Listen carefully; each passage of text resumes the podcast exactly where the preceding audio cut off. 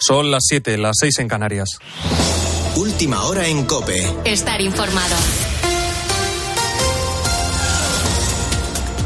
Seguro que te suena esto que te voy a decir. Hace calor. España vive su segunda ola de calor de este verano. Este sábado siete comunidades tienen avisos por altas temperaturas con máximas que superan ya los 40 grados en Andalucía o Extremadura. La pregunta que se hace ahora mismo en medio país es ¿hasta cuándo? ¿Hasta cuándo va a durar esta ola de calor? Pues seguramente como mínimo hasta el próximo miércoles. Ahora mismo, en el centro de Madrid, para que te hagas una idea, los termómetros marcan los 37 grados. Hemos salido a preguntar a las pocas personas que están ahora mismo por la calle. Encontramos a personas como Lorena, que a pesar de estas temperaturas nos cuenta que de momento no está notando mucho este calor. la verdad es que para mí fue más exagerado como a principios de junio, finales de mayo. O sea, el calor de momento pues lo estamos llevando bien y mira que estoy embarazada y bien.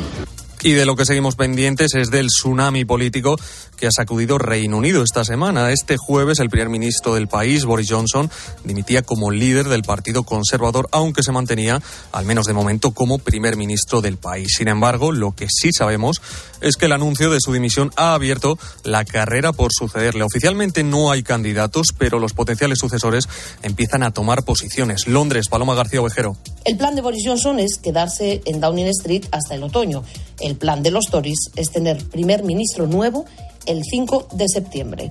De momento, el que ha lanzado la campaña más potente es Rishi Sunak, ex ministro de Finanzas, hasta que dimitió este pasado martes.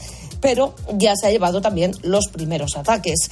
Salvo sorpresa, se medirá con Jeremy Hunt, el que quedó en la votación final como rival de Boris Johnson en 2019. Pero todo depende de quién se presente finalmente y sobre todo del calendario que conoceremos esta semana que viene de Ucrania. Hoy se cumplen 136 días desde que comenzara la invasión. Rusia continúa centrando su, ofensiva en el Donbass, mientras en terreno diplomático, agosto podría ser el mes elegido por el Papa Francisco para visitar Kiev, para visitar la capital ucraniana. Lo comunicaba hace unas horas en la televisión italiana el secretario del Vaticano encargado de las relaciones con los estados. El Papa sigue muy convencido de que si pudiera hacer una visita tendría resultados positivos. Dijo que irá a Ucrania y siempre ha mostrado disposición para viajar. Creo que al regreso de Canadá comenzarán a estudiar las posibilidades. Creo que retornando de Canadá si, si comenzará a estudiar veramente la posibilidad. Según el propio secretario, la opción de visitar Moscú también está sobre la mesa. Y este sábado ha entrado en vigor la nueva Ley General de Comunicación Audiovisual, una ley que afecta tanto a la televisión como a las plataformas e incluso al cine independiente. Conocemos los detalles de esa ley con Laura Rubio. En Internet puedes encontrar todo tipo de contenidos, en ocasiones muy ofensivos. Por eso los principios generales de esta nueva ley pretenden proteger a los usuarios de contenidos que atentan contra la dignidad de la mujer. Esta ley también pretende proteger a los menores de tal manera que obliga a los prestadores del servicio de intercambio de vídeos a facilitar información sobre el contenido que puede ser dañino mediante un sistema de calificación por edades. Por otro lado, también pretende acabar con la saturación publicitaria. Ahora cada canal tendrá más libertad y flexibilidad en su publicidad. Una ley que también viene con polémica. Esto se debe a que también entra en vigor la definición del productor independiente, lo que ha provocado el rechazo de profesionales y asociaciones de productores del mundo del cine y la televisión. Las cadenas de televisión y las plataformas tienen tres meses para adaptarse a estas medidas. Con la fuerza de ABC. Cope, estar informado.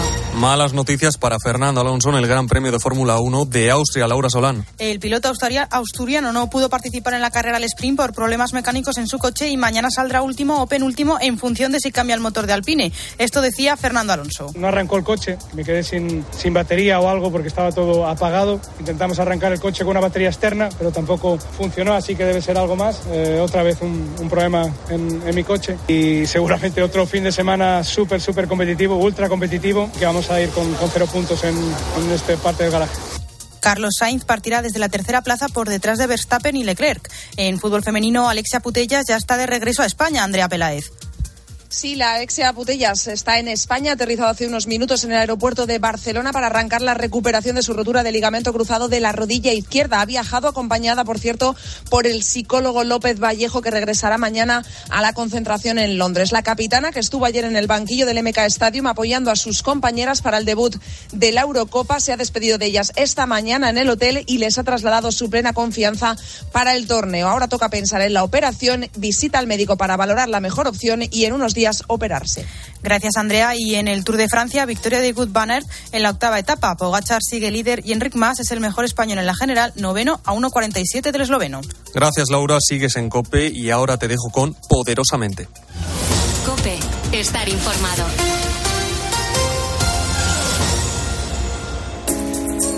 Muy buenas a todos los cerebros de los oyentes que estáis ahora mismo sintonizando la cadena Cope. El cerebro, esa pequeña maquinita o no tan pequeña maquinita que tenemos debajo de nuestro cabello, en nuestras cabecitas, y que muchas veces no sabemos cómo pararlo. En ocasiones la cabeza evidentemente no se detiene, estamos saturados de trabajo, de responsabilidades. En ocasiones creemos que estamos pensando y no, no estamos pensando, le estamos dando vueltas. En otras no trabajamos, pero hay cosas, ya sean problemas caseros, familiares, económicos, que, bueno, realmente estamos corriendo en una cinta sin fin que nos obsesiona y no nos deja disfrutar de la propia vida.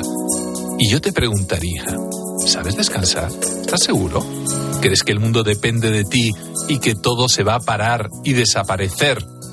Al final, te has descubierto en la playa mirando el horizonte y en vez de olas ves carpetas que se acercan cada vez más y más a ti. Así que, querido radio oyente, ¿te sientes culpable por descansar? Hoy vamos a dejar caer alguna clave para disfrutar del ocio y otras, quizá, vamos a ver, para rozar la felicidad. Bienvenidos a Poderosamente. Vamos a ello. José Miguel Gaona. Poderosamente. COPE, estar informado. Pues hoy tenemos con nosotros, eh, como no, a Rocío Ramos Paul, ampliamente conocida como Super Nani, una inteligente psicóloga a la que hemos invitado porque de este tema sabe Muy buenas, eh, Rocío. ¿Cómo estás? Estoy bien, pero me ha mosqueado un poco esta parte donde te has reído cuando has dicho inteligente psicóloga. No sé si empezamos solo- bien. No, hombre, porque solamente. eh, pero bueno, presentamos a gente inteligente, no, no, no. De, Muchas de- gracias. De Era ironía, por aclararlo. Muchas de ironía gracias. ninguna. Muchas hombre, gracias, faltaría, faltaría más. No, además vengo descansada, que es el tema, ¿no? Sí, tienes buena cara, la verdad. Claro, vengo descansadita para hablar del tema. Oye, eh, así ya de bote pronto y sin entrar en mayores cuestiones, ¿tú a qué nos vas a contestar? ¿Sobre ¿Qué temas vas a tratar? A pues, ver, Pues del descanso, del ocio, de qué hacemos con el ocio, de qué hacemos con ¿Tú el descanso, si somos bien? capaces. Yo intento hacerlo bien, a ver, yo no soy nadie, o sea, a mí me gusta que la gente sepa cómo se hace y que sepa también que a veces uno puede, otras no puede, le sale bien, le sale mejor, peor, etcétera. pues ya nos contarás dentro de unos momentos no solamente eso, sino cómo utilizas tu ocio particular. Perfecto. Un poco cotilleo, ¿eh? pero bueno, vamos a dar, dar consejos sobre eso. ¿Te parece? Perfecto. Venga, vamos a ello. Pero antes vamos a ponernos al día con descubrimientos en nuestra sección, que ya la habéis visto la, o escuchado, mejor dicho, en el último programa de ¿Sabías qué? Y vamos a trascender a esa información, a esos adelantos que con toda seguridad además van a cambiar nuestras vidas, pero particularmente la tuya. Y no me refiero a la tuya, Joan Miquel, sino a la tuya y a la de muchos más. Bueno, bueno, bueno, el doctor Gaona. Sí, supongo. sí, me estás apuntando con el dedo. Pues aquí, aquí estoy yo. Como el doctor. Livingston. Correcto. Igualito, ¿no? Estoy para darte un poderoso saludo a ti y a todos los oyentes de la cadena Cope. José Miguel, es importante empezar bien el día. A Y ver. yo me pregunto si tú empiezas el día con un desayuno completote, ¿qué haces tú, con o sin café? Pues, a ver, no, no tomo, no tomo café, no tomo café, pero tomo frutas, por ejemplo, tomo eh, huevos, intento tomar muchos carbohidratos. Soy cuidadoso, ¿eh? No te creas. Es como un tema- desayuno como de película, ¿no? Como el tema. ¿estás preguntando el tema de la dieta o qué es lo que hago? ¿O qué, ¿Por qué ese, No, porque esa sabías... curiosidad de repente? Sí, Claro, eso me lo podías preguntar fuera de antena. Bueno, yo te lo digo porque no sé si sabías, que imagino que sí, que el café modifica el cerebro de un modo que facilita el aprendizaje. Porque la cafeína que consumimos a diario en el café, en los refrescos o en el té, podría mejorar nuestra capacidad de aprendizaje.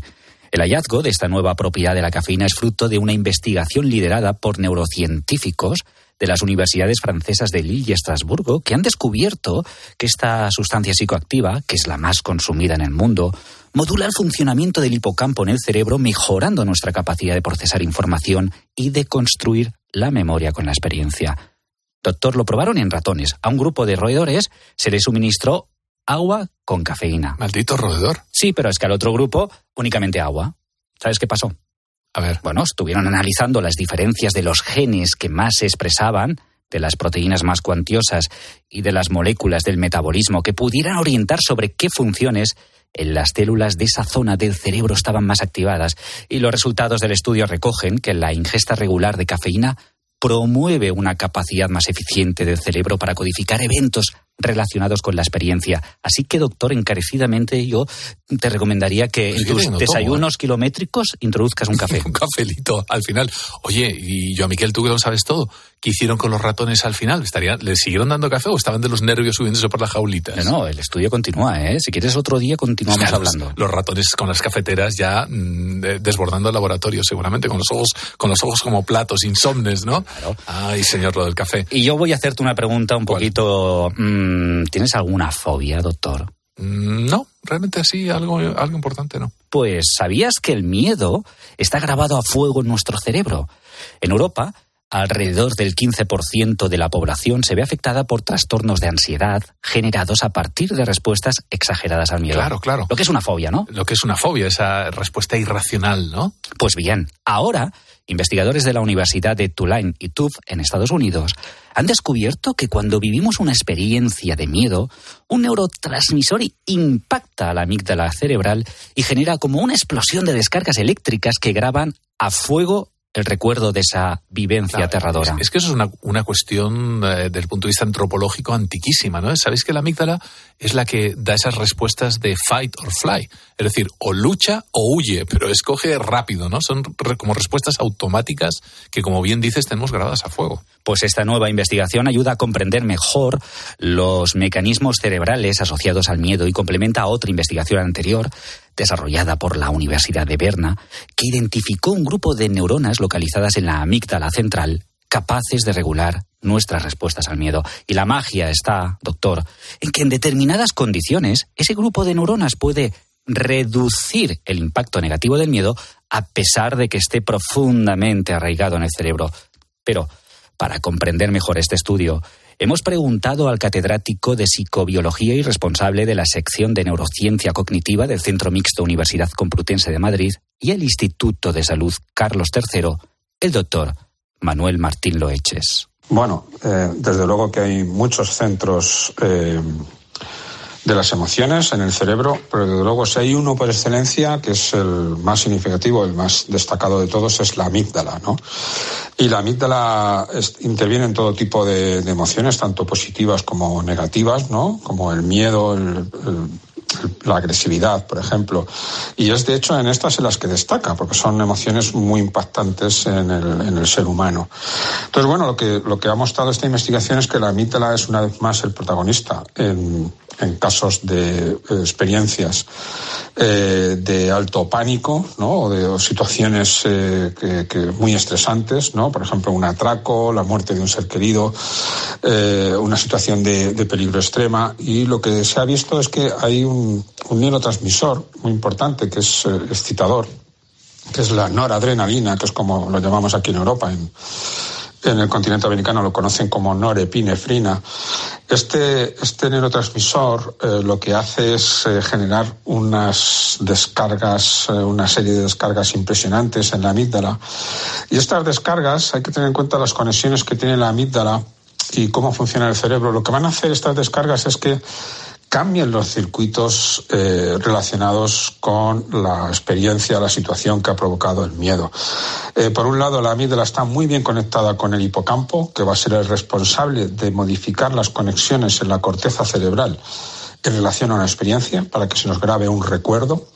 y por otro, la amígdala también está muy bien conectada con la corteza prefrontal, con lo que llaman la corteza prefrontal dorsolateral, que es la encargada de controlar nuestro comportamiento, nuestros impulsos. Y estos circuitos cambian, cambian con estas descargas y, por lo tanto cambia el cableado simplemente una experiencia de miedo por medio de la actuación de la amígdala por este neurotransmisor, lo que se produce es un cambio en las eh, autovías que conectan el cerebro. Afortunadamente esas autovías, esas conexiones que quedan marcadas eh, por esta experiencia negativa, eh, pueden modificarse con el tiempo, con, con con, la experiencia, con una terapia, eh, con un método, ¿no? En definitiva, pueden, pueden acabar, acabar, desapareciendo o pueden mitigarse. De hecho, hay otras investigaciones que muestran que ciertas regiones de la amígdala, eh, cuando están activas, son capaces de controlar esas eh, circunstancias de miedo que, nos, que, tenemos ahí grabadas y que solo sean activadas cuando sea necesario, porque de lo contrario las experiencias de miedo van a estar ahí constante y continuamente, incluso aunque no seamos conscientes de ellas, y van a estar provocando situaciones de ansiedad y de, y de malestar emocional. Qué importante ¿eh? lo que ha dicho el doctor Martín Loeches. Por un lado, fíjate, eh, ha hablado del hipocampo, que no están los recuerdos, tiene que ver con los trastornos por estrés postraumático.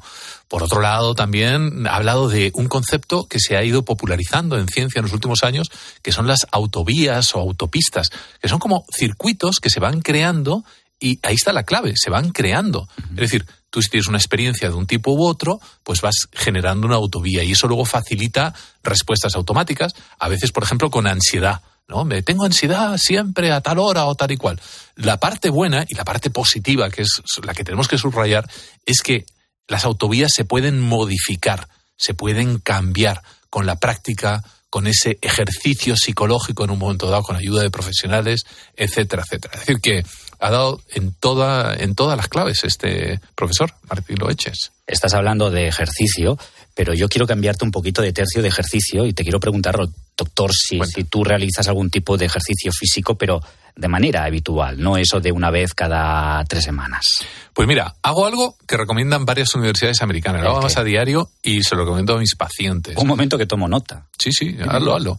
Eh, hay tres universidades, una Stanford, otra eh, West Texas y la última quiero recordar que es la de Harvard, el Venezuelan Hospital, que además tú estuviste por ahí conmigo en Boston, ¿te acuerdas? Qué fríos. Qué frío, Dios mío, qué nevada cayó aquel, aquel aquella temporada. Aquella temporada, no se veía la acera. Pero bueno, sigamos con lo nuestro. Eh, ejercicio, caminar dos veces al día 20 minutos. Ya sé que puede sonar escaso. Sin embargo, el 90% de las personas no solemos hacerlo habitualmente. Es decir, caminar rápido, eso produce una serie de estimulaciones en los centros motores, a su vez en la corteza cerebral y segrega serotonina. Se ha observado en estos estudios, por ejemplo, que puede reducir los antidepresivos de una manera importante y algunos, incluso en algunos pacientes, se les puede llegar a retirar.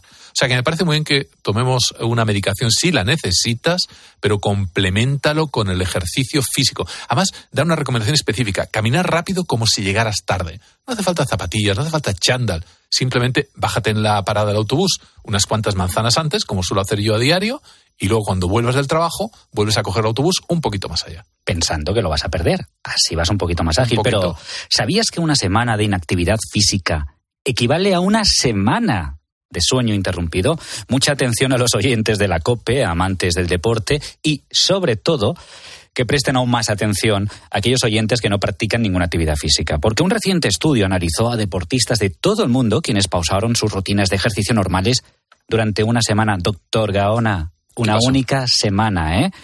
El impacto en su salud mental fue similar a una semana de sueño interrumpido. ¿A qué subió la ansiedad? Mm, un 23%, doctor, un 23%, pero eso no es todo. Además, su confianza cayó un 20%, la positividad bajó un 16%, los niveles de energía se desplomaron un 23% y su capacidad para enfrentar el estrés se redujo un 22%.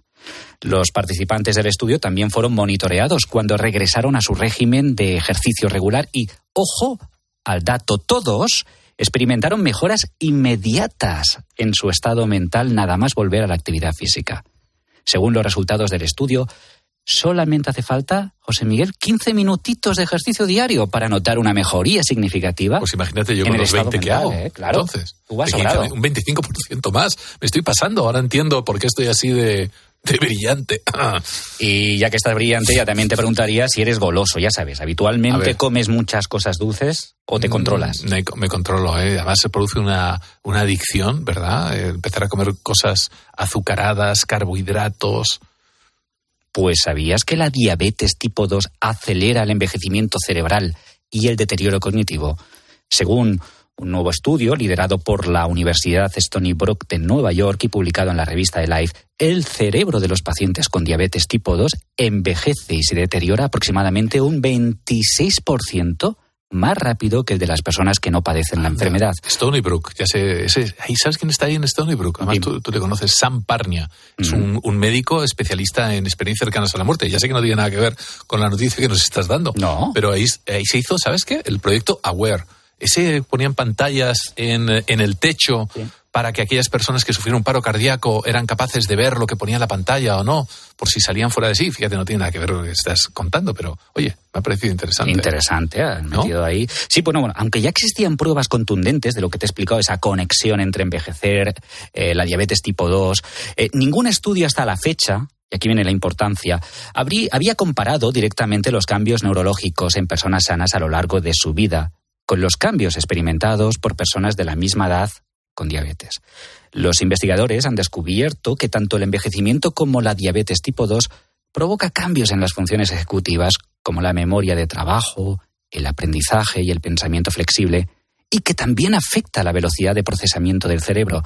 Sin embargo, las personas con la enfermedad tuvieron una disminución adicional. ¿Sabes de cuánto, José Miguel? ¿Cuánto? El 13% en dichas funciones. 13%, ¿eh? Es importante porque además en una sociedad competitiva como la que vivimos, en la que los trabajos, los accesos a la universidad, los exámenes, etcétera, estar más disminuido que otras personas es un es un hándicap, ¿eh? Pero ¿qué es exactamente la diabetes tipo 2? ¿Cómo nos afecta y cómo podemos prevenirla? Nos responde a esta pregunta el catedrático de Medicina Preventiva y Salud Pública de la Universidad de Valencia, doctor José María Martín Moreno. La diabetes engloba un grupo de enfermedades en las que se presentan concentraciones elevadas de glucosa en la sangre de manera crónica.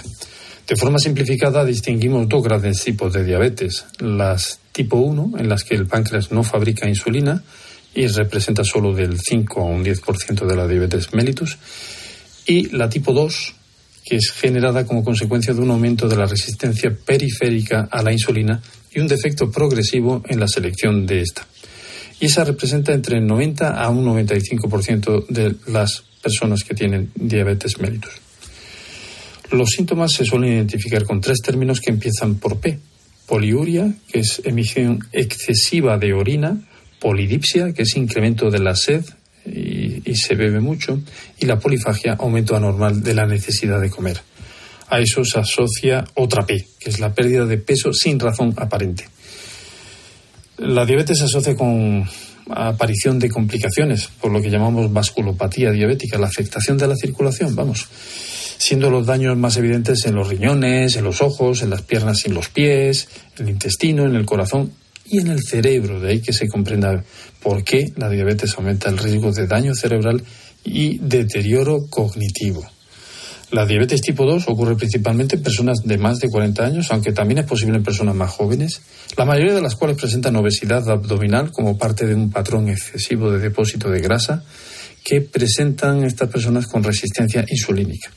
Suele además darse con más probabilidad en personas con antecedentes familiares de enfermedad. En cuanto a cómo podemos prevenirla, la clave está en la alimentación y en el ejercicio de actividad física.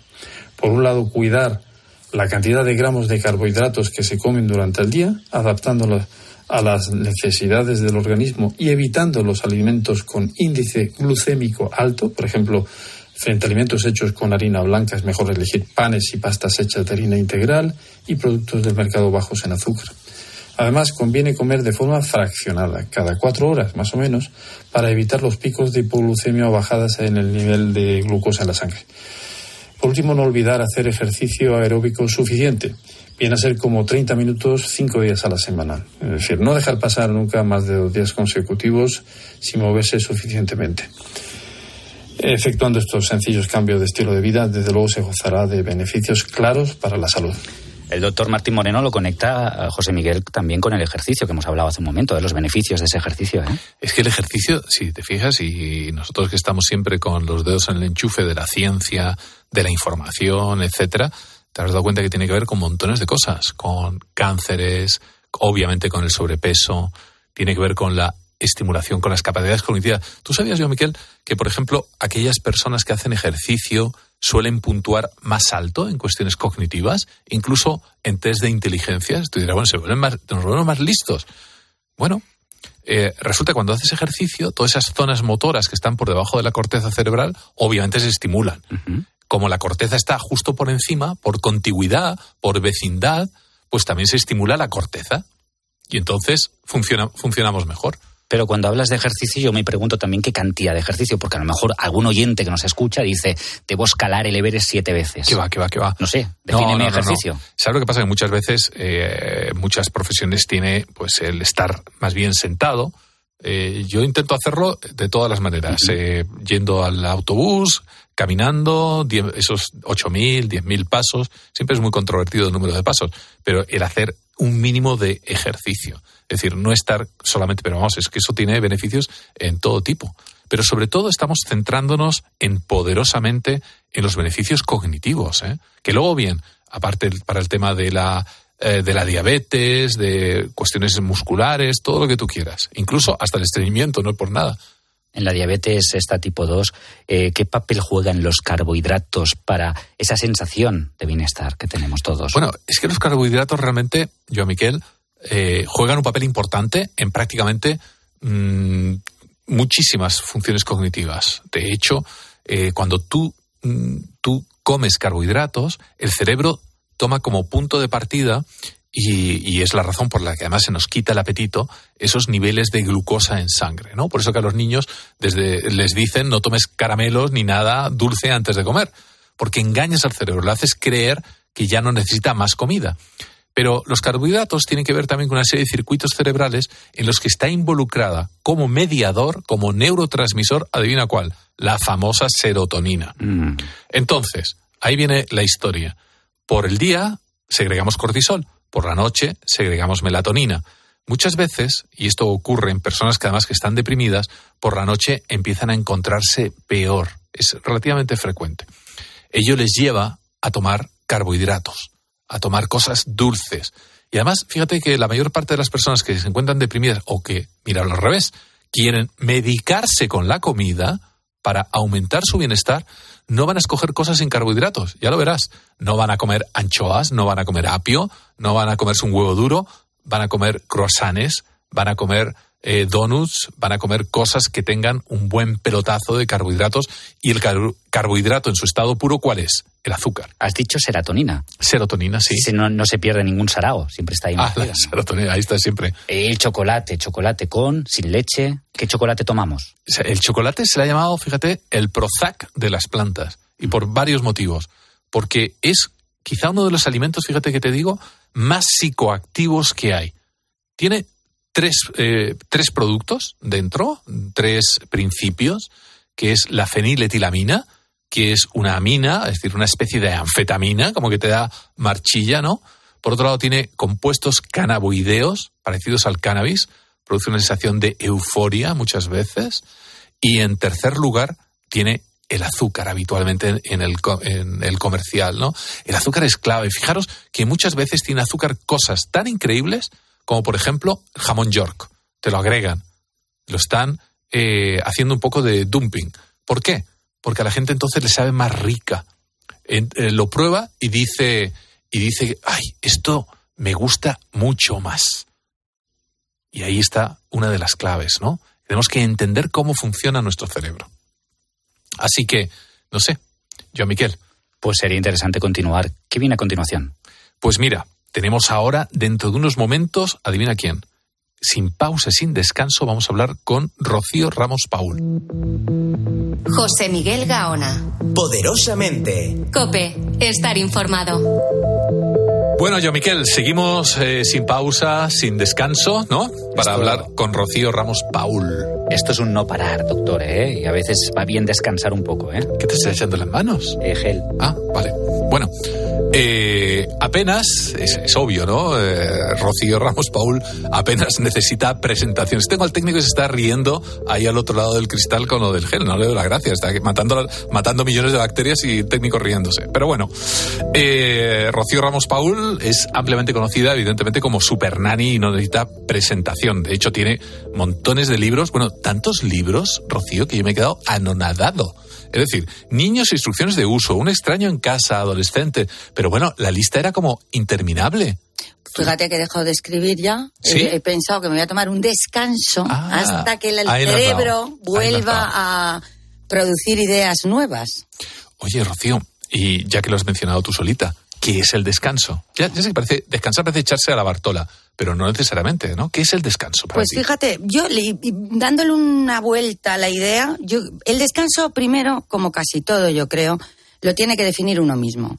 Yo creo que es una mezcla entre conseguir disfrutar, pero yo le añadiría la parte de cambiar el ritmo que tú, es que no tenga una imposición de ritmo, que no me tenga que levantar a una hora determinada, no tenga que estar a una hora determinada haciendo tal. Entonces yo creo que esa sería la mezcla perfecta. Por ahí definiría yo el descanso. Es decir, hacer lo que más o menos nos da la gana, más o menos en cualquier momento, una cosita así, o... Bueno, yo creo que hay que buscarse huecos de descanso en cualquier momento. ¿No? A mí me parece muy sano cuando tú acabas del día de, del trabajo y a lo mejor empiezas la jornada de casa, que sigue siendo trabajo, ¿por qué no hacer un corte ahí? Y dedicarte 10 minutos a estar sentado haciendo nada o a tomarte un vino o a lo que tú quieras, ¿no? Es decir, es cambiar un poco el chip, ¿no? Notar que cambias de actividad y que en ese cambio tú puedes, eh, a nivel cotidiano, mm, descansar el cerebro. Es como si te el imaginaras el cerebro, eh, tumbado en una cama, ¿no? Fíjate que el otro día hablábamos con eh, Marian Rojas y nos, nos hablaba justamente del valor del aburrimiento, ¿verdad, yo, Miquel? Y de la felicidad. Mm. El valor que para ser feliz a veces una persona que desconecta el móvil, que tenga cuatro cositas básicas, una persona que se siente descansado mentalmente puede ser feliz. Eh, pero el descanso físico, bien, eso lo sé hacer yo, eso lo sé hacer yo. Pero el descanso mental, ¿qué truco? ¿Cómo lo puedo hacer? Porque yo llego a casa y yo no estoy trabajando, pero estoy pensando cosas. Voy a retomar el aburrimiento porque es un tema que me encanta, Sí. que la gente no sabe hacer y que además no sabe las consecuencias de aburrimiento que tienen que ver con lo que te voy a contestar ahora mismo, que no se me ha olvidado. No, no, no. El tema, yo fíjate, creo que hay un, hay un problema que es desactivarte. Mm. Fisiológicamente estamos permanentemente alerta, activados. Venga, ahora voy a esto, ahora ya que paso por aquí hago lo otro. Ese suele ser nuestro día a día. Entonces, eh, lo difícil del descanso es decir, ahora no voy a hacer nada. Pero claro, una cosa es lo que tú te digas y otra cosa es lo que tú puedas hacer. Entonces, para hacerlo muchas veces eh, hay que explicar muchas veces a los pacientes que bajen el ritmo fisiológico, es decir, que te sientes que te vas a encontrar mal y darles alternativas, que empieces a respirar, que notes cómo la respiración te va bajando la posibilidad de que tú sigas activado. Y yo creo que si tú te das ahí cinco minutitos, empiezas a descansar. Empiezas a poder centrarte en sensaciones que son placenteras, no estás activado, no estás alertado y empiezas a poder decidir qué haces a partir de ese momento. ¿no? ¿Eso sería la meditación? Bueno, al que le guste la meditación, al que le guste yoga, al que le guste todo ese, todo ese tipo de, de actividades, en realidad lo que hacen es poner en, en- de acuerdo, ¿no? Coordinar tu cabeza con tu sentir, con lo fisiológico, con las palpitaciones, con el no tener cerebro. Yo que trabajo con muchos adolescentes te hablan mucho del, del estómago, ¿no? El, el bocado en el estómago, el pellizco, el que me tengo que bocar. Me la duele ira, la, me ira. duele la eso tripa, es- los pobres niños pequeñitos. Bueno, pero esos son los pequeños cuando Sí, tienen miedo, pero los adolescentes de ahora son ira, ¿eh? ¿Y los adultos qué es lo que nos da? Los adultos cada uno elige lo suyo, tú lo sabes como yo. Entonces hay quien le da por, por ponerse rojo y, al- y acompañarlo de piel. No, no suele haber una sola una No, sintomatología para lo fisiológico. O sea, lo interesante de esto es saber que tú te estás alterando. Entonces, la única respuesta que le vas a dar, o, o que estás activado, por volver al tema y no irme yo a otro, ¿no? Que tú estás activado y si quieres descansar y quieres disfrutar, una de las pautas que tienes que llevar a cabo es esta activación, ¿cómo la bajo? Y la forma es la relajación. Hay otras, pero esta es la más sencilla quizá de aplicar, ¿no? Decir, venga, ahora me relajo. Sea respirando, sea escuchando música, sea con las dos cosas a la par. da lo mismo. Pero quizá sería un buen entrenamiento, ¿no? De cara a esta temporada que viene ahora de ocio, de vacaciones, de tal. Decir, venga, me voy a poner todos los días solamente a notar que estoy descansando, a hacer el corte. Qué importante es eso en cosas eh, fisiológicas y que se traducen en enfermedades como la tensión arterial. Es decir, yo juego muchas veces, como he sido muy aficionado, soy un friki de la ciencia, aparatos de biofeedback, por ejemplo, debo tener de todo. ¿Te, te gustan también Me a ti? Bueno, bueno, bueno, no sabía. Psicogalvanómetros que miden la conductividad de la piel, pero muchas veces lo podéis ensayar en casa, los que nos estéis escuchando, con un aparato de tomar la tensión. Mm. Te tomas la tensión en un momento normal, cuando estás así medio alterado haciendo vida normal, haces luego ejercicios de respiración durante unos pocos minutos y te vuelves a tomar la tensión. Y habitualmente ha bajado un 10%, 15%. ¿Quieres que te cuente yo otra forma? Que A ver, a ver. Con los chavales yo lo hago mucho y, con- y bueno, con, con pacientes también adultos. Yo eh, tengo un despacho que tiene escalera. Entonces les digo, bueno, ahora vas a subir la escalera y la vas a bajar seis o siete veces, cuatro o cinco, dependiendo del tamaño, de la edad, ya sabes, y te vienes para acá. Y ahora relájate. Ahora empieza a respirar, ahora empieza a aplicarte todo lo que tengas que aplicar, etcétera, etcétera. A veces también es para el pensamiento, que es muy interesante para el descanso. Deja de pensar lo que estás haciendo, ponte solo en pensamientos que disfrutes. Y entonces ahí aprenden sentados a cómo respirar baja completamente esa activación. Todo eso suena fácil, suena sencillo. Pero para eso hay que usar las escaleras de la consulta de Rocío. No, no, no, cualquier escalera te vale. Pero yo tengo la sensación, no sé vosotros. es un primero, ¿no? Creo recordar. Es un primero alto, tiene Sí, tres plantas. Yo tengo la sensación, no sé vosotros, que hay personas que están de vacaciones, pero con un estrés, una agenda, que a a las 8 hay que hacer tal, que a las 8 y 15 tal, a las 7. Bueno, bueno, bueno. Y, y se estresan más que las vacaciones. ¿Qué consejos le podemos dar a esas personas que nos están escuchando ahora aquí en la cadena COPE para descansar durante las vacaciones? Mira, ahora vamos a hablar del aburrimiento, fíjate. Muy bien. Siempre que me miras me lo dices. ¿eh? No, pero te- te- no, porque, me la- porque ha sido contigo la conversación, pero vamos, te voy a contar una cosa. Pero una, Yo- una- una- una pequeña clave. ¿Vamos a hablar del aburrimiento como algo positivo o negativo? Súper positivo. Ahí Nunca está. negativo. Claro, no, pero es que socialmente Súper positivo, ¿eh? estaréis de acuerdo conmigo que socialmente se utiliza muchas veces como un término eh, negativo. Casi siempre. Claro. No hay quien lo soporte. Venga, claves, Rocío. La primera clave, para que nos entendamos todos. El de las Cuando- vacaciones. yo veraneo en Andalucía, ¿no? Yo soy andaluza. Entonces tú ¿En bajas. serio? Sí. Buena gente, buena tierra. De Sevilla. Ole. Pero voy a Cádiz. Y a Huelva, al Rocío, ¿vale? Entonces, yo os cuento lo que. Para que sepamos, este sí, tipo sí. de gente que tiene que tener la agenda. Yo tengo amigos que tienen la agenda ya preparada desde antes Sí. para saber qué días. Eso es una locura.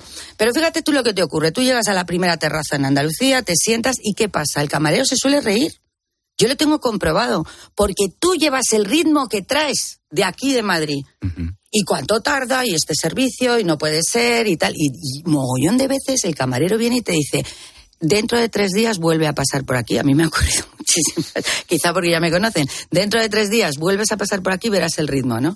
Es decir, tú no puedes imprimir el mismo ritmo que llevas a diario, hablábamos de eso como descanso, ¿no? Deja, deja todos los límites, deja la, la- la normativización de tu día a día, de cuándo me levanto, a dónde voy, etcétera. Sé expo- espontáneo. No introduzcas ninguna actividad obligatoria. Permite que fluyan las cosas, que Pero- no vas a poder en ningún otro momento. Pero Rocío, ¿eso cómo se hace si vas con familia o con pareja eh? y la pareja pues tiene una agenda de actividades que prácticamente te arrastra? Bueno, es que yo creo que la pareja perfectamente podemos entender que uno haga una cosa y otro otra. Yo nunca he pensado que toda la familia tenga que ir junta en verano. No, bueno, es cuando más separaciones hay, por cierto. pe- Bueno, pero es que yo gestiono, esto se gestiona muy fácilmente con una negociación. Tú quieres seguir con tus actividades, muy bien. Estas son las tuyas, yo te las respeto. Ahora yo, mi parte puede ser la tumbona. Sí, ¿Y sí, qué? claro. Y nos podemos encontrar para el aperitivo, que nos gusta a los dos, ¿no? Entonces, la historia es, no le imprimas el, la agenda. ¿Por qué te vas con agenda de veraneo? Aprende a vivir sin agenda y ahí viene el aburrimiento. Abúrrete. ¿Por qué? Pues mira, te voy a dar una clave que a mí me encanta y trabajo muchísimo. Porque del aburrimiento surge la creatividad. Y la creatividad, como le digo yo muchas veces a los padres, no es pintar muy bien o no es hacer eh, cerámica. La creatividad significa que tú generas alternativas de solución. Esto es como me estoy aburriendo, puedo hacer esto, esto, esto y esto. Y si tú eres creativo generando eh, alternativas de solución, ¿sabes lo que ocurre? Que enfrentas una dificultad de distintas maneras, dándole varias soluciones. Eso lo genera el aburrimiento, por ejemplo. Y las tomas de decisiones y el enfrentamiento a las distintas dificultades es una de las cosas que estamos trabajando más en terapia y lo sabemos los que, lo que lo hacemos. Entonces, abúrrete, abúrrete mucho, que viene muy bien. Abúrrete mucho y abúrrete bien.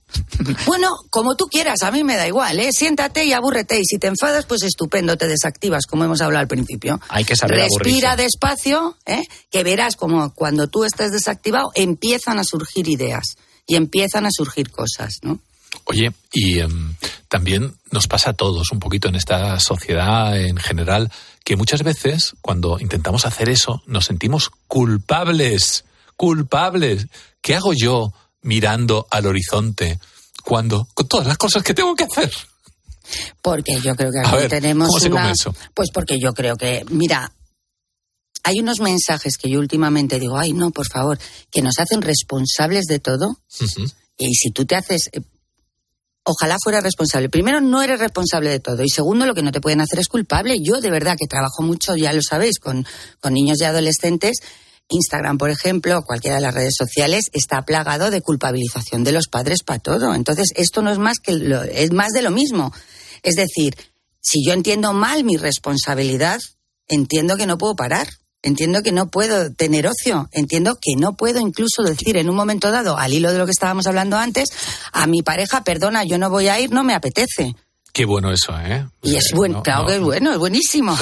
porque al final, ¿sabes lo que pasa? Acabas yendo, pasándolo mal y haciéndolo pasar mal a tu pareja también, porque pones cara de refunfuñado. Claro, pero también es que hablamos de derechos asertivos en este momento. Yo soy independiente de las ganas que tengas tú de ir a un sitio. Yo como oye, si tú me dices esto, ojo, que luego la gente lo entiende mal. Esto no es yo voy a hacer lo que me dé la gana. Esto es cuánto de importante es para ti, hasta qué hora, si tengo que ir, hasta qué hora, en qué condiciones o de qué manera. Negociar un poquito. Claro, como siempre, yo me paso la vida negociando, ya lo sabes, ¿vale? Entonces yo creo que ahí lo que hay en realidad, al hilo de la pregunta es, ojo, que estamos entendiendo mal la responsabilidad y eso genera culpa y si yo tengo culpa no no descanso. Porque la culpa es cómo voy a estar sin hacer nada con la cantidad de cosas que tengo que hacer. Y entonces ya me agobio. Pues hemos preguntado en la calle que, qué hace la gente para divertirse. Y esto es lo que nos han contestado. Mm, muy poco. No soy de salir mucho. Eh, venirme a sentar al parque, escuchar música, cosas así me hacen feliz. Ver una buena película me hace feliz. Mm, voy a la disco, hago shopping, salgo con mis amigos, con, con mi familia. Me gusta hacer deporte, y también me gusta todo lo que es, no sé, leer y e, expandir mi conocimiento. Viajando. Eh, viajando, estando con amigos, familias, momentos en comunidad. Pues suelo quedar con mis amigos o leo, toco la guitarra, sobre todo pasar tiempo haciendo cosas que me gustan. Tengo a mi nietecita de, de casi tres añitos, la he criado y pues me da mucha alegría. Hay veces que a lo mejor, no sé, lo que hacemos los jóvenes, ¿no? Salir de fiesta y tal. Otras veces también, eh, pues me gusta la lectura también. Pues generalmente para divertirme pues hago lo, lo, que me gusta y depende del momento. Pasear, que es lo que manda el médico, estar con la familia y soy un gran aficionado al fútbol y a, y a la lectura. Bueno, cada persona es un mundo a la hora de divertirse. Hoy en día los niños tienen tantos estímulos, tantas cosas para pasarlo bien, pero eh, ¿saben descansar? ¿O con tantas cosas es imposible descansar? Mira, hay una cosa maravillosa de los niños con respecto al descanso y es la medida que tienen del tiempo. Que eso no lo recuperamos de mayores. Es decir, si ellos disfrutan y, y disfrutan y descansan porque va muy a la par, pueden tirarse en la misma actividad horas, a no ser que tú les saques de ahí. Y eso es, eso a mí de adulto me encantaría tenerlo.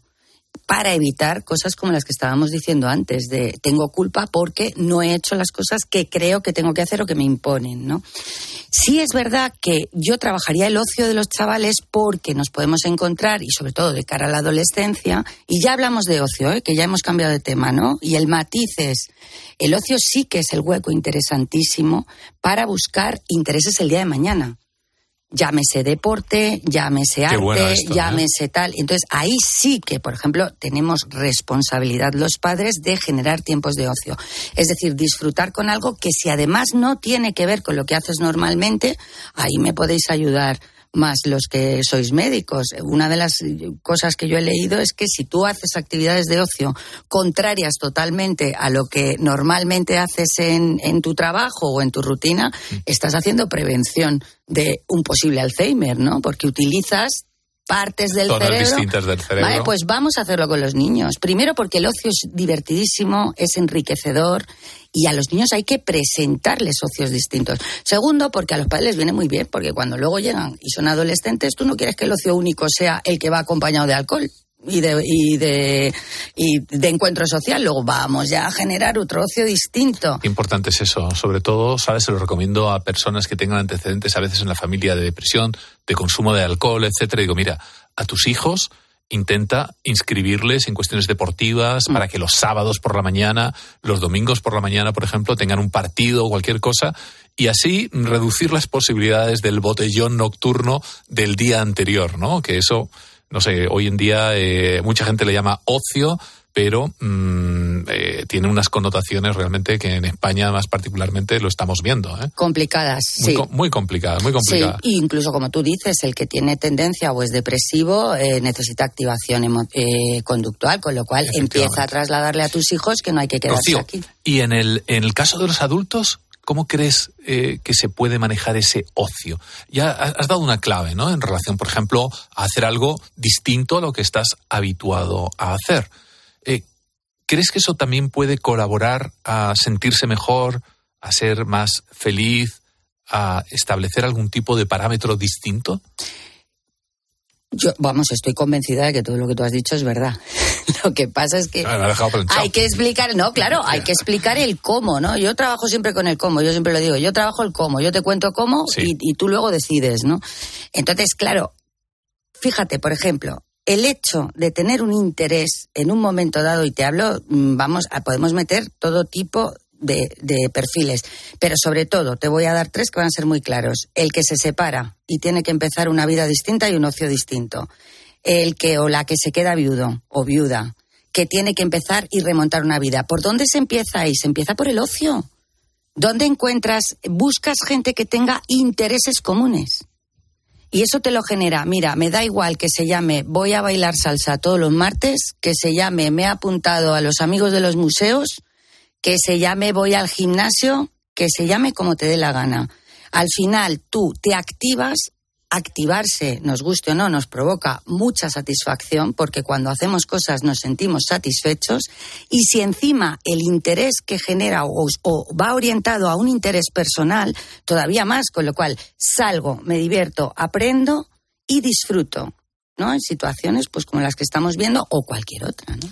Es súper interesante, doctor. Además, eh, tú y yo que no paramos, que nos apuntamos a todo, eh, eh, ¿hay algún síntoma, alguna clave para todos los oyentes que estén escuchando ahora la cadena COPE de poder detectar que nos estamos pasando de frenada, que deberíamos parar y descansar? Yo creo que lo primero que te lo dice es el cuerpo. ¿De qué manera? El cuerpo, pues porque te ves que no llegas, que no, que te, que te cansas mucho más, que te, que pues todo lo que hemos hablado al Tienes principio problemas de muchas veces de memoria. Ahí ya vamos a la, ansiedad, cabeza, ¿no? Tenemos ahí, eh, hay, yo creo que hay una clave muy que es eh, de repente lo que antes hacía en cinco minutos tardo diez.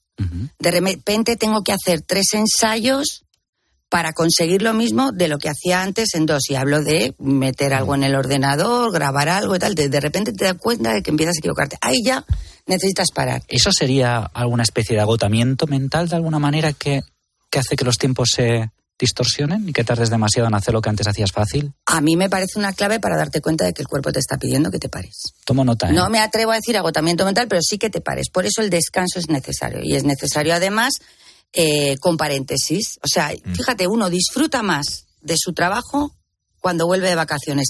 Y luego ya hablaremos del estrés post-vacacional, lo que te dé la gana. Pero tú llegas y eres mucho más eficaz en tu trabajo porque vienes descansado, porque vienes de refresco.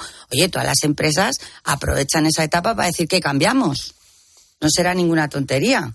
¿De acuerdo? Entonces, el eh, es necesario romper la rutina, es necesario descansar, es necesario verte funcionando de otra manera para volver a funcionar después como a ti te gusta eficazmente.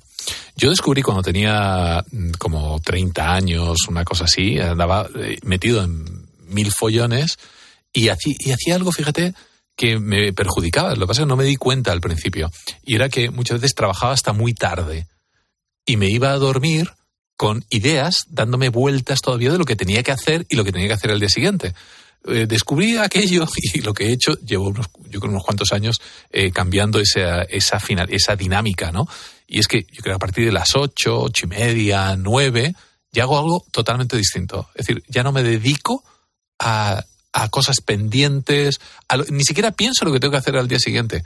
Ah, otro, otro error que tenemos muchas veces, eh, tenerlo en la cabeza. Es decir, que no se me olvide, que no se me olvide. No, no, lo cojo y lo apunto. Hoy en día con los móviles además es súper fácil, ¿no?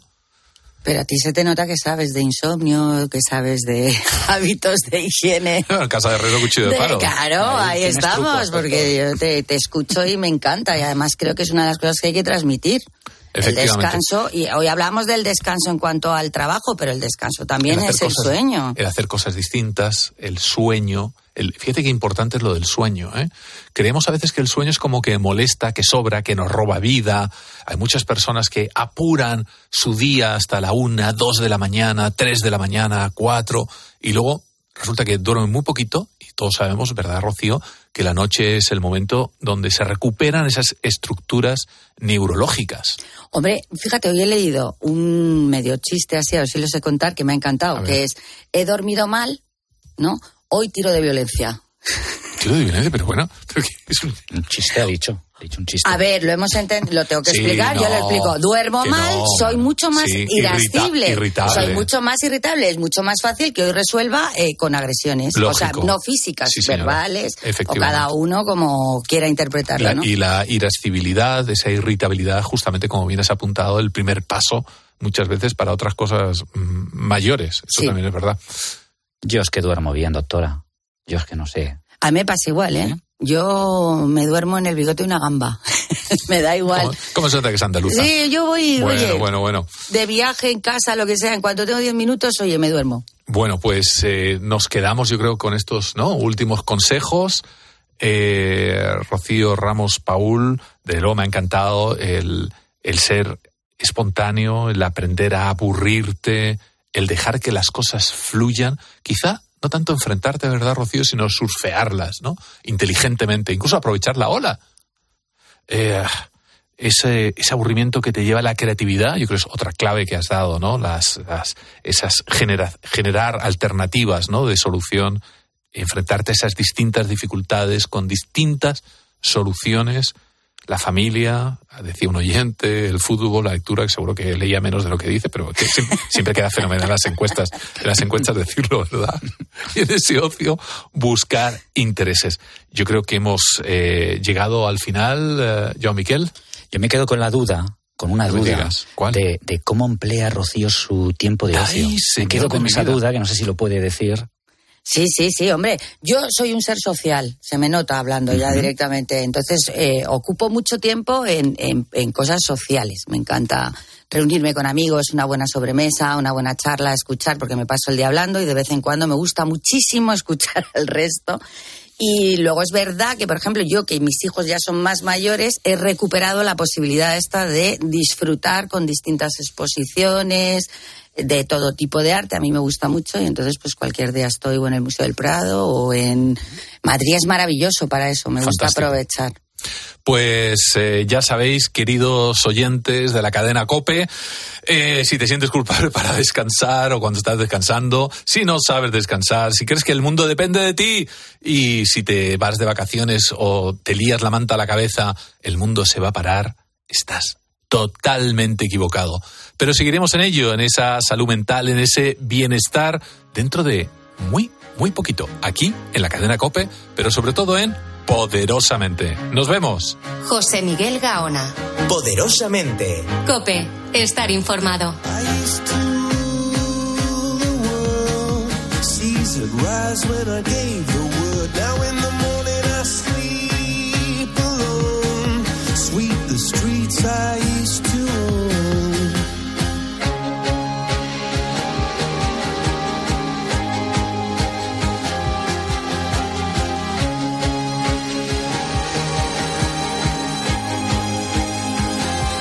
I used to roll the dice, feel the fear in my enemy's eyes. Listen as the crowd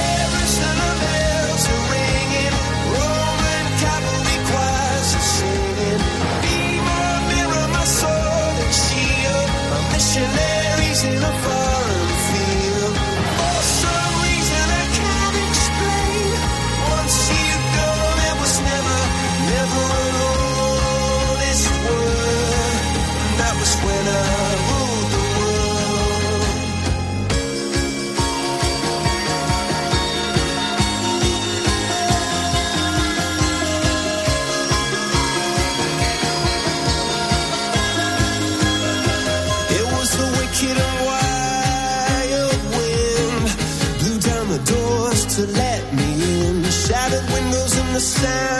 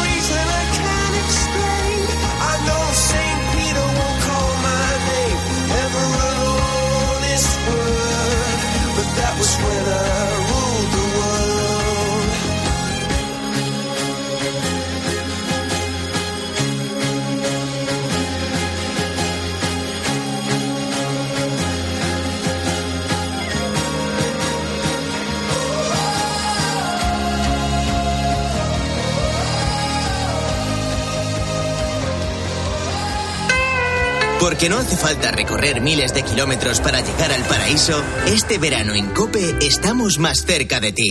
Con la última hora. Que el día que nos desalojaron se metió por la tarde el fuego en el pueblo. Porque Pero también con Herrera en Cope. David, buenos días. Hola, buenos días a todos y felicidades. Con la tarde, la linterna, el partidazo de Cope y el mejor entretenimiento los fines de semana a las 7 de la tarde con Jorge Bustos, José Miguel Gaona y el humor de Alex Clavero. Pero está en el primer programa del mentidero JJ Vaquero. Tú te defines como cómico de barrio. Totalmente. Menos cuando pido un préstamo en el banco, que digo guionista. Sumérgete en el verano de Cope. También en cope.es, en redes sociales y en tu móvil. Protección. Ayuda para que una persona o cosa estén en buenas condiciones. En Alquiler Seguro somos especialistas en ofrecer protección a propietarios. Tenemos a tu inquilino perfecto y te garantizamos el cobro puntual de las rentas el día 5 de cada mes, manteniendo el 0% de morosidad. Infórmate en alquilerseguro.es. Alquiler Seguro. Protección a propietarios. Escuchas Cope. Y recuerda, la mejor experiencia y el mejor sonido solo los encuentras en cope.es y en la aplicación móvil. Descárgatela. ¡Ya está aquí! Feria del coche de ocasión en Ocasión Plus. Todos los coches tienen descuento de hasta 6.000 euros. Solo hasta fin de mes. ¡Acelera! ¡Las mejores ofertas vuelan! Ocasión Plus, ahora más cerca que nunca. 45 centros a nivel nacional. Localiza tu centro más cercano en ocasiónplus.com. Abierto sábado y domingo. En Vision Lab rebajas hasta el 60%. Gafas graduadas, de sol, lentillas, audífonos, todas las marcas. Rebajas hasta el 60% solo en Vision Lab. Consulta condiciones. Si a usted lo que realmente le gusta es perder el tiempo teniendo que revisar portales inmobiliarios en lugar de ir al teatro con su pareja, hágalo. Si no, confíe la venta de su casa a los mejores profesionales y disfrute de lo que realmente le gusta. Gilmar, de toda la vida un lujo. Porque no hace falta recorrer miles de kilómetros para llegar al paraíso, este verano en Cope estamos más cerca de ti. Con la última hora. Que el día que nos desalojaron se metió por la tarde el fuego en el pueblo. Porque Pero también con Herrera en Cope. David, buenos días. Hola, buenos días a todos y felicidades. Con la tarde, la linterna, el partidazo de Cope y el mejor entretenimiento los fines de semana a las 7 de la tarde con Jorge Bustos, José Miguel Gaona y el humor de Alex Clavero. Pero está en el primer programa del mentidero JJ Vaquero. Tú te defines como cómico de bar. Totalmente. Menos cuando pido un préstamo en el banco, que digo guionista. Sumérgete en el verano de Cope. También en cope.es, en redes sociales y en tu móvil.